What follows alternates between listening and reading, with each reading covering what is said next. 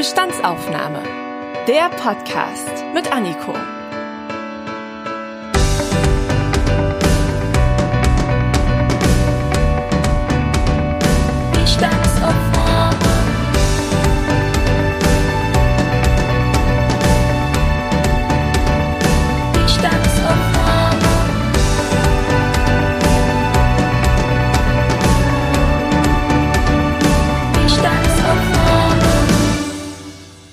Willkommen zu einer neuen Folge der Bestandsaufnahme. Ich freue mich sehr, dass ihr alle wieder mit dabei seid. Das heutige Thema, ja, das ist allgegenwärtig und das wird auch sehr, sehr viel diskutiert innerhalb der Gesellschaft, in der Politik und auch in der Wissenschaft. Und das liegt vor allem daran, dass nicht nur ein Teil der Bevölkerung davon betroffen ist. Nein, den Klimawandel, den spürt jeder Mensch auf der Erde. Und der kommt natürlich auch durch die globale Erwärmung, die wir Menschen mit unserem Lebensstil ja weiter befeuern und vorantreiben. Ob wir diesen Klimawandel verlangsamen können und wie man nachhaltiger lebt, das bespreche ich heute in dieser Folge mit Josef Sens. Er ist Geograf und arbeitet am Deutschen Geoforschungszentrum in Potsdam. Außerdem ist er Mitbegründer von Scientists for Future, einer Initiative aus Wissenschaftlern, die die Fridays for Future Bewegung unterstützen. Hallo, Herr Sens. Hallo. Starten wir doch mal direkt mit einer kleinen Bestandsaufnahme. Wo stehen wir denn gerade in Sachen Klimawandel und vor allem, wie weit fortgeschritten ist denn die Erderwärmung schon? Also wir haben jetzt eine Erwärmung von über einem Grad Celsius im Gegensatz zum vorindustriellen Level. Aber wenn Sie so sagen, wie weit fortgeschritten ist die Erwärmung, dann würde das ja fast klingen, als gäbe es mal einen Endpunkt oder so. Ne? Es gab schon irre Heißzeiten bei uns, es gab auch irre Kaltzeiten. Jedes halbe Grad, sage ich, dass wir mehr haben, macht das Leben für die Menschen ungemütlicher, schwieriger, gefährlicher. Insofern sind wir einfach auf einem Pfad der Erwärmung, ob der bei zwei Grad, bei drei Grad, bei fünf Grad aufwärts. Das haben wir selber in der Hand in gewisser Weise. Also wir können versuchen, es zu verlangsamen. Aber es gibt natürliche Prozesse, die wir kaum oder gar nicht beeinflussen können. Und deshalb sage ich, wir sind äh, auf einem Weg, wo wir bei einem Grad oder was sind, ähm, ein Grad Erwärmung, der gefährlich ist. Wo spüren wir das denn im Alltag? Wo wird mir da bewusst, ups, ähm, da geht gerade was schief? Es gab vor zwei Jahren einen Hitzesommer in Deutschland, wo gleichzeitig auch wenig, ganz wenig Regen fiel. Also Hitze und Trockenheit, Dürresommer. Da spürt man das, hat es gespürt. Ähm, für Deutschland ist es Viele haben vielleicht gesagt, ach, ist da schönes Wetter, gehe ich raus, ähm, kann ich zum Bar gehen. Aber Beispiel, der Rhein hat so wenig Wasser geführt, dass Tankschiffe nicht fahren konnten. Da ist das Benzin teurer geworden, weil einfach ähm, die Schiffe nicht fahren konnten. Oder anderes Beispiel, in Berlin und in Hessen, das ist ganz lustig, das sind die einzigen beiden Bundesländer, die diese Zahlen haben, gibt es ähm, eine sogenannte Übersterblichkeit von Hitzetoten, also sozusagen von oder durch Hitze eine Übersterblichkeit. Wie viele Leute sterben normalerweise? Guckt man statistisch Woche für Woche, das wäre so der normale Schnitt in einem Juli, so und so viel. Und wie viele sind dann 2018 mehr gestorben? Das waren in Berlin fast 500 Leute und in Hessen 740 Leute. Dann hat das, das hat das Robert Koch Institut ermittelt. Wenn man das auf 100.000 hochrechnet, dann hatte man also eine Hitzeübersterblichkeit von durchschnittlich zwölf Leuten pro 100.000 Einwohner. Ja, das wären dann, wenn ich es auf 80 Millionen ganz Deutschland hochrechnen würde, fast 10.000 Leute, 9.600, wenn ich es einfach ganz banal hochrechne, die äh, an Hitze sterben. Naja, zwölf Leute für 100.000 kann man sagen, ist ja nicht so viel. Hm, sterbe auch an anderen Dingen. Aber wenn ich gucke zum Beispiel bei den 75 bis 85-Jährigen, da sind es nicht zwölf, sondern das ist fünfmal so viel 60 pro 100.000, wenn man älter wird. Und wenn man über 85 ist, dann sind es 300 pro 100.000. Das ist nochmal fünfmal. Das ist 25 mal mehr als der Ursprungswert von 12. Das heißt also, alte Menschen, kranke Menschen sind weitaus gefährdeter durch einen Hitze, äh, äh, Sommer als jetzt ein gesunder junger Mensch. Wie ist das denn jetzt, wenn wir Deutschland mal vergleichen mit anderen Ländern? Ich habe in der Schule immer so als Indikator so für Nachhaltigkeit immer so gelernt den ökologischen Fußabdruck. Ähm, hat Deutschland auch einen ökologischen Fußabdruck und können wir damit das so ein bisschen vergleichen? Wie sieht das aus in anderen Ländern oder vielleicht auch auf anderen Kontinenten mit dem Klimawandel? Ja, das kann man sehr gut vergleichen. Man nimmt dazu als einen Wert zum Beispiel den äh, Kohlendioxidausstoß. Und da gibt es dann Leute, die sagen, ach Mensch, Deutschland hat ja nur zwei Prozent, äh, äh, das ist ja gar nicht so viel. Aber wenn man die absoluten Zahlen anguckt, dann stößt Deutschland um die 800 Millionen Tonnen CO2 pro Jahr aus. Hm, 800 Millionen Tonnen ist jetzt viel oder wenig? China ist der weltgrößte CO2-Emittent, 10.000 Tonnen. USA zweitgrößter 5000 Tonnen. Indien drittgrößter 2500 Tonnen. Dann kommt die EU und dann kommt äh, noch ein, zwei andere und dann kommt an Nummer sechs Deutschland mit 800 Tonnen. Also Deutschland ist der sechstgrößte CO2-Produzent, wenn man so will, weltweit. Und das ist dann schon eine Hausnummer. Und das CO2, das kommt dann aus der Industrie, das kommt, weil wir fliegen. Ähm, wie sammelt sich das alles zusammen? Was zählt in diese CO2-Berechnung mit ein? Genau, wie Sie sagen. Also man kann das zum Beispiel aufteilen in Sektoren. Mobilität, Autofahren, Fliegen und so weiter. Das macht ungefähr 20 Prozent aus von dem, was wir so an CO2 produzieren. Wohnen, Sie wollen ja warm wohnen oder duschen, 15 Prozent. Was am meisten ausmacht, ist der Konsum, unser Konsumverhalten. Ja, dass wir Dinge einkaufen, ähm, äh, die äh, produziert werden müssen, dass wir ähm, Transportwege haben und so weiter. Also Konsum macht 40 Prozent aus und Essen macht 15 Prozent aus. Also Essen und da ist es vor allen Dingen Fleisch. Das ist ein ganz großer Faktor, wenn wir den Fleischkonsum ein bisschen reduzieren könnten, würde es uns schon helfen und unseren allgemeinen Konsum könnten wir vielleicht auch ein bisschen reduzieren.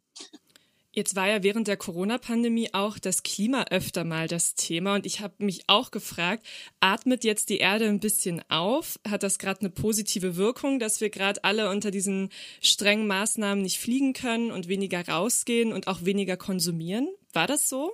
Ja, das war so. Das hat auch, wenn man so will, einen positiven Effekt, aber der ist wirklich klein. Wir reden hier über ein paar Monate und wir pusten, wenn man so will, seit 1750 ungefähr, wenn man in England anfängt mit der äh, Industrialisierung, in Deutschland vielleicht 1850, pusten wir CO2 raus ohne Ende. Ja, also wir reden jetzt über 150, 200 Jahre ähm, Kohlendioxidausstoß immer mehr, immer mehr, immer mehr. Und da machen jetzt ein paar Monate nicht wirklich das Kraut fett. Das heißt, den Klimawandel können wir nicht mehr aufhalten. Können wir ihn irgendwie verlangsamen? Ja, also wir können ihn nicht aufhalten. Klima ist ohnehin etwas, was sich immer wandelt. Aber wir können versuchen und wir müssen versuchen, die Geschwindigkeit der Temperaturerhöhung zu verlangsamen dass es nicht so schnell auf 1,5, 2,5 Grad geht, dass einfach ähm, bestimmte Schwellenwerte auch nicht überschritten werden. Und das heißt eben weniger fliegen, weniger Autofahren oder anders Autofahren, beispielsweise Wasserstoff oder Elektromobilität. Einfach unsere Wirtschaftsweise, äh, im Fachausdruck nennt man das Dekarbonisieren Karbonisieren sozusagen Kohlenstoff, also ent, Kohl, entkoppeln vom Kohlenstoff. Ja? Das Erdöl, was da drin ist, in der Erde, das, die Kohle, äh, das Gas, sollten wir einfach drin lassen oder wenn wir es denn rausholen, für was Besseres nutzen, als es einfach zu verbrennen und stattdessen eben auf erneuerbare Energien setzen. Nun gibt es ja auch diese sogenannten Kipppunkte im Klimasystem. Können Sie da einmal kurz erklären, was das ist, was das bedeutet und wie das auch äh, dann so in den Klimawandel mit, mit einfließt? Ja, also es gibt äh, eine ganze Reihe von ähm, Kipppunkten. Kipppunkte heißt, wenn da eine Schwelle überschritten ist, dass sich dann die Welt in einen ganz anderen Zustand, äh, ähm, in der Heißzeit sozusagen verabschiedet oder was heißt verabschiedet? Das hört sich so, so endzeitmäßig an. Die wird dann äh, in einen anderen Zustand übergehen. Gibt ein Beispiel, wenn der westantarktische Eisschild abbrechen würde, abschmelzen würde, dann könnte sich das Meer um sechs, sieben Meter insgesamt äh, erhöhen. Auf einen Schlag sozusagen innerhalb weniger Jahre. Das wurde bisher immer so, na ja, das ist ja in tausend Jahren vielleicht oder so, das ist ähm, nicht so wahrscheinlich. Man hat jetzt aber wirklich Anzeichen gefunden, dass es einige, und zwar wirklich die größten Gletscher in der Westantarktis gibt, die viel, viel schneller schmelzen, als man gedacht hat, die, ähm, die möglicherweise dann auch unterspült werden können vom Meerwasser. Also wenn da dann ein Punkt erreicht ist, wo eine bestimmte Schwelle überritten ist, dass das Ding dann einfach rasch wegschmilzt, dann haben wir richtig ein Problem. Ja, und der, allein dieser Thwaites Gletscher, den man kürzlich untersucht hat, das ist einer, der ist ungefähr so groß wie Großbritannien, der würde, wenn er wegbricht, wegschmilzt, ähm, den Ozeanspiegel um einen halben Meter erhöhen. Und das heißt dann konkret, dass die Niederländer zum Beispiel Probleme bekommen? Genau, die Niederländer würden Probleme bekommen, wobei die Niederländer vermutlich einen Deich bauen könnten, genauso wie die Deutschen und die Dänen. Wer ein größeres Problem hätte, wären äh, Inselstaaten, wären ärmere Länder, wäre Bangladesch beispielsweise oder wären äh, Länder wie Indonesien, die äh, abertausende Kilometer an Küstenlinie haben. Äh, man könnte jetzt Indonesien nicht einfach eindeichen oder so. Ähm, das heißt also, und das ist vielleicht auch was, ähm, mich kurz zu den Scientists for Future bringt. Ähm, und weil Sie sagten Mitbegründer, also ich, Mitbegründer ist der Gregor Hagedorn. Das muss ich wirklich sagen. Der ist der Hauptvater äh, von Scientists for Future. Ich war von Anfang an dabei, aber das ist ein, ein, ein ganz wichtiger Mann, der Gregor.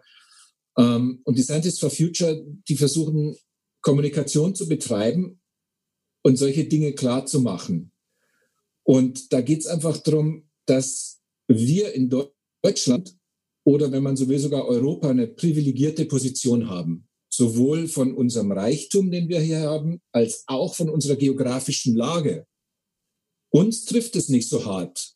Ausgerechnet die Reichen kommen auch noch gut weg dabei. Und die armen Länder im Süden, die viel weniger CO2 ausstoßen, die trifft es am härtesten. Und das ist also nicht nur eine Ungleichheit, sondern auch eine große Ungerechtigkeit.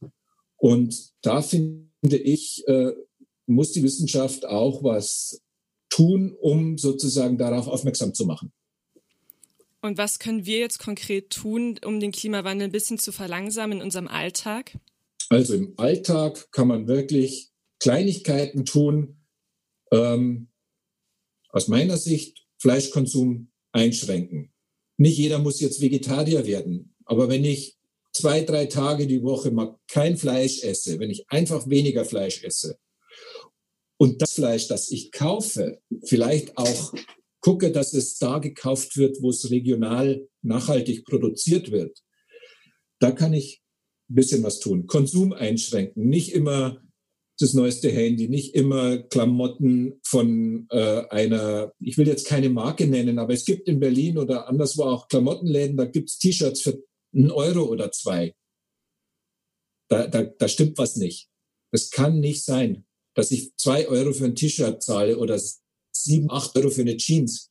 Da ist irgendjemand, wird da entweder ausgebeutet oder es wird einfach eine Belastung aufs Klima abgewälzt, auf die Umwelt abgewälzt.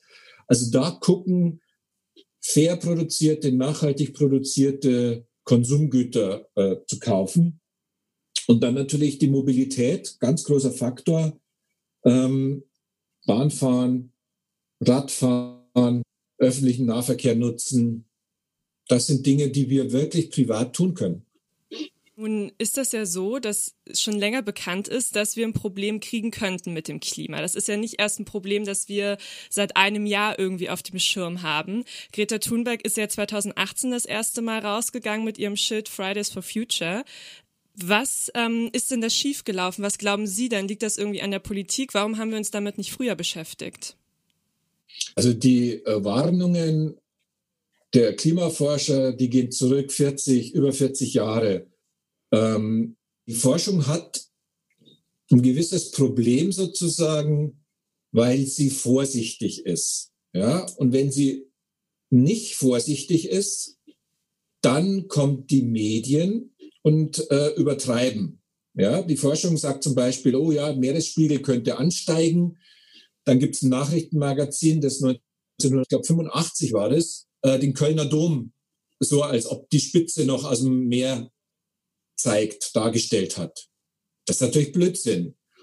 Wenn ich sowas mache, als Medium oder auch als Wissenschaftler, wenn ich zu doll äh, warne und dann passiert doch nicht das Schlimmste, dann äh, kommen andere, die eigentlich immer so weitermachen wollen wie bisher und sagen, na siehst du, die Wissenschaft hat übertrieben. Also wenn wir jetzt zum Beispiel Corona nehmen, in der Pandemie, wir sind gerade in der Pandemie, es gibt eine ganze Reihe von Menschen, die sagen, ach, diese ganzen Vorsichtsmaßnahmen, guck doch mal an, uns geht's doch gar nicht so schlecht und so viele sind gar nicht gestorben. Das ist alles übertrieben. Das ist das sogenannte Präventionsparadox, dass man sagt, wenn man eine Präventionsmaßnahme, die funktioniert, äh, ergriffen hat, dann merkt man die schlimmen Folgen nicht.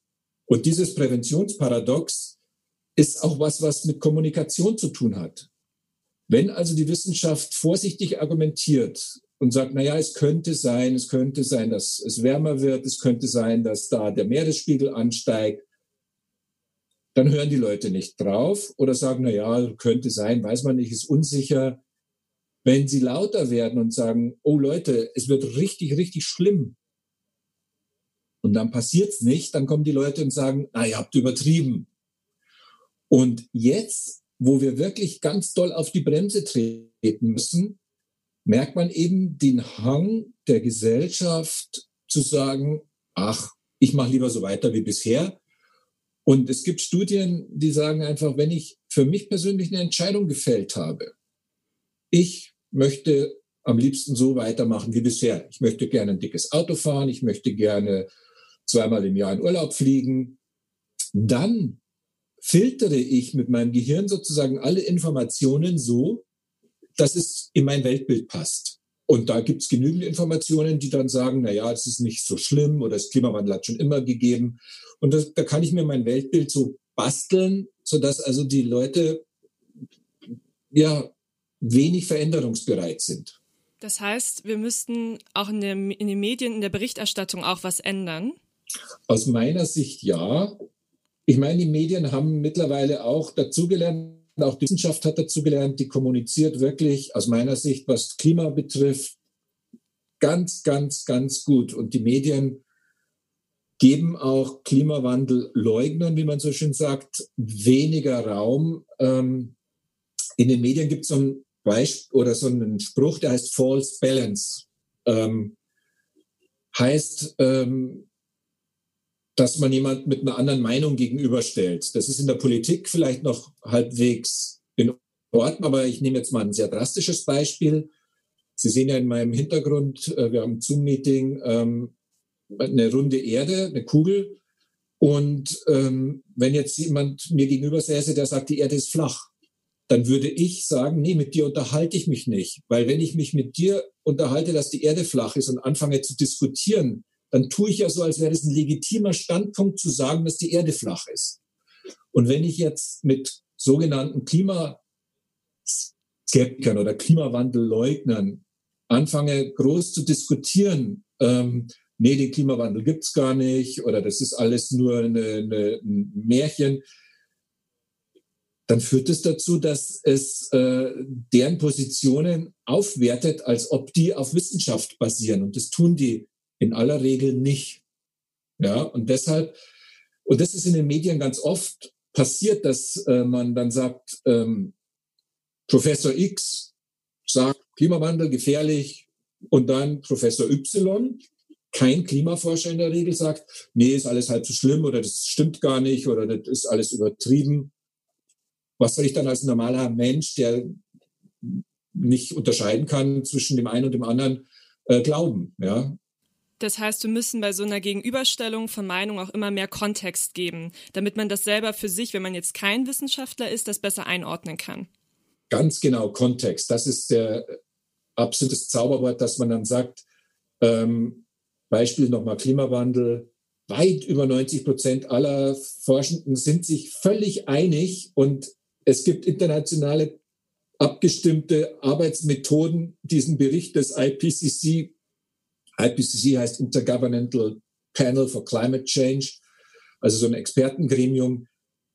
Die sind hochtransparent und die sagen, Klimawandel ist real, der Mensch ist die Hauptursache, CO2 ist ein Treiber, das ist Stand der Wissenschaft. Ja, und da, den Kontext muss man geben und dann kann man sagen, es gibt eine kleine Gruppe von Leuten, die aus welchen Gründen auch immer dagegen argumentieren wenn ich jetzt auf so einer WG-Party bin und ich treffe jetzt so einen Klimawandelleugner, was kann ich dem denn jetzt wirklich konkret sagen, warum seine Position vielleicht ähm, ein wenig schwierig ist, um es jetzt mal so zu nennen?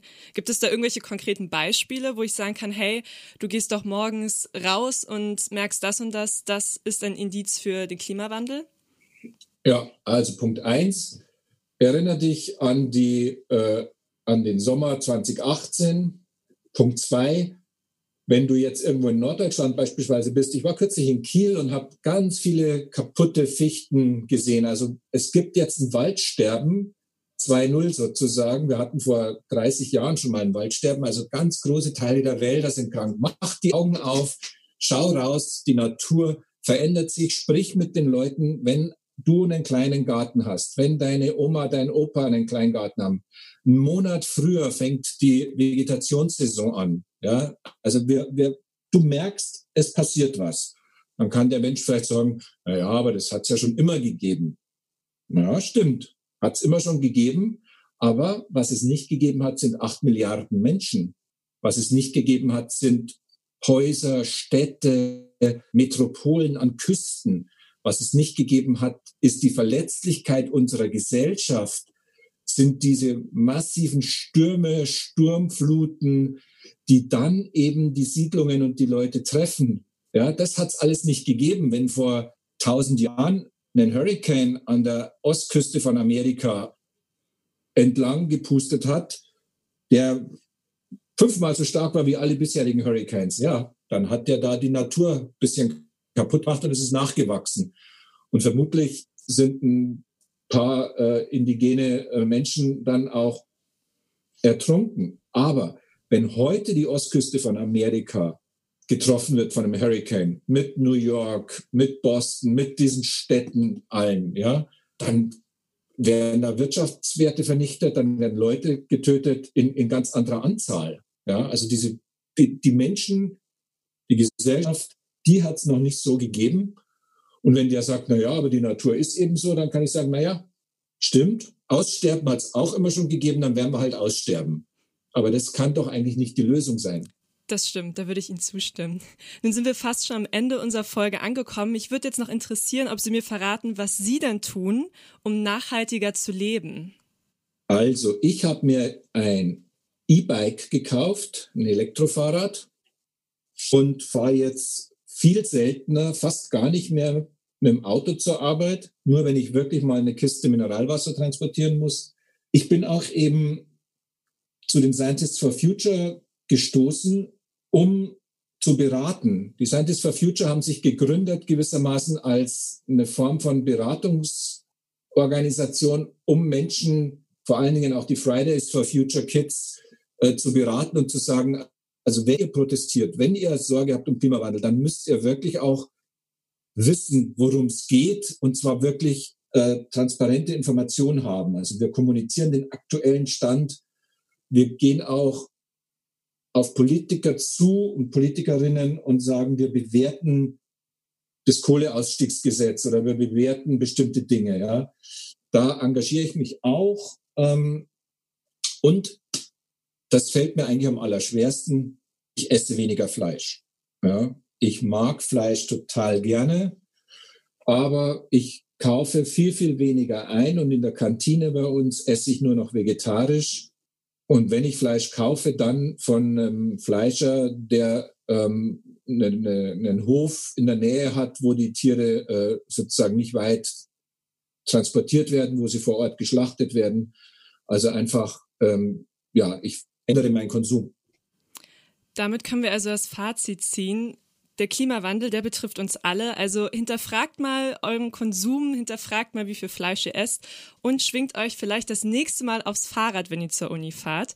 Vielen Dank an Herrn Zenz, dass ich Sie hier als Gast begrüßen durfte. Ich danke Ihnen. Und dann bleibt mir noch, nur noch zu sagen Tschüss und hoffentlich bis zur nächsten Folge, wenn es wieder bei uns heißt Zeit für eine Bestandsaufnahme.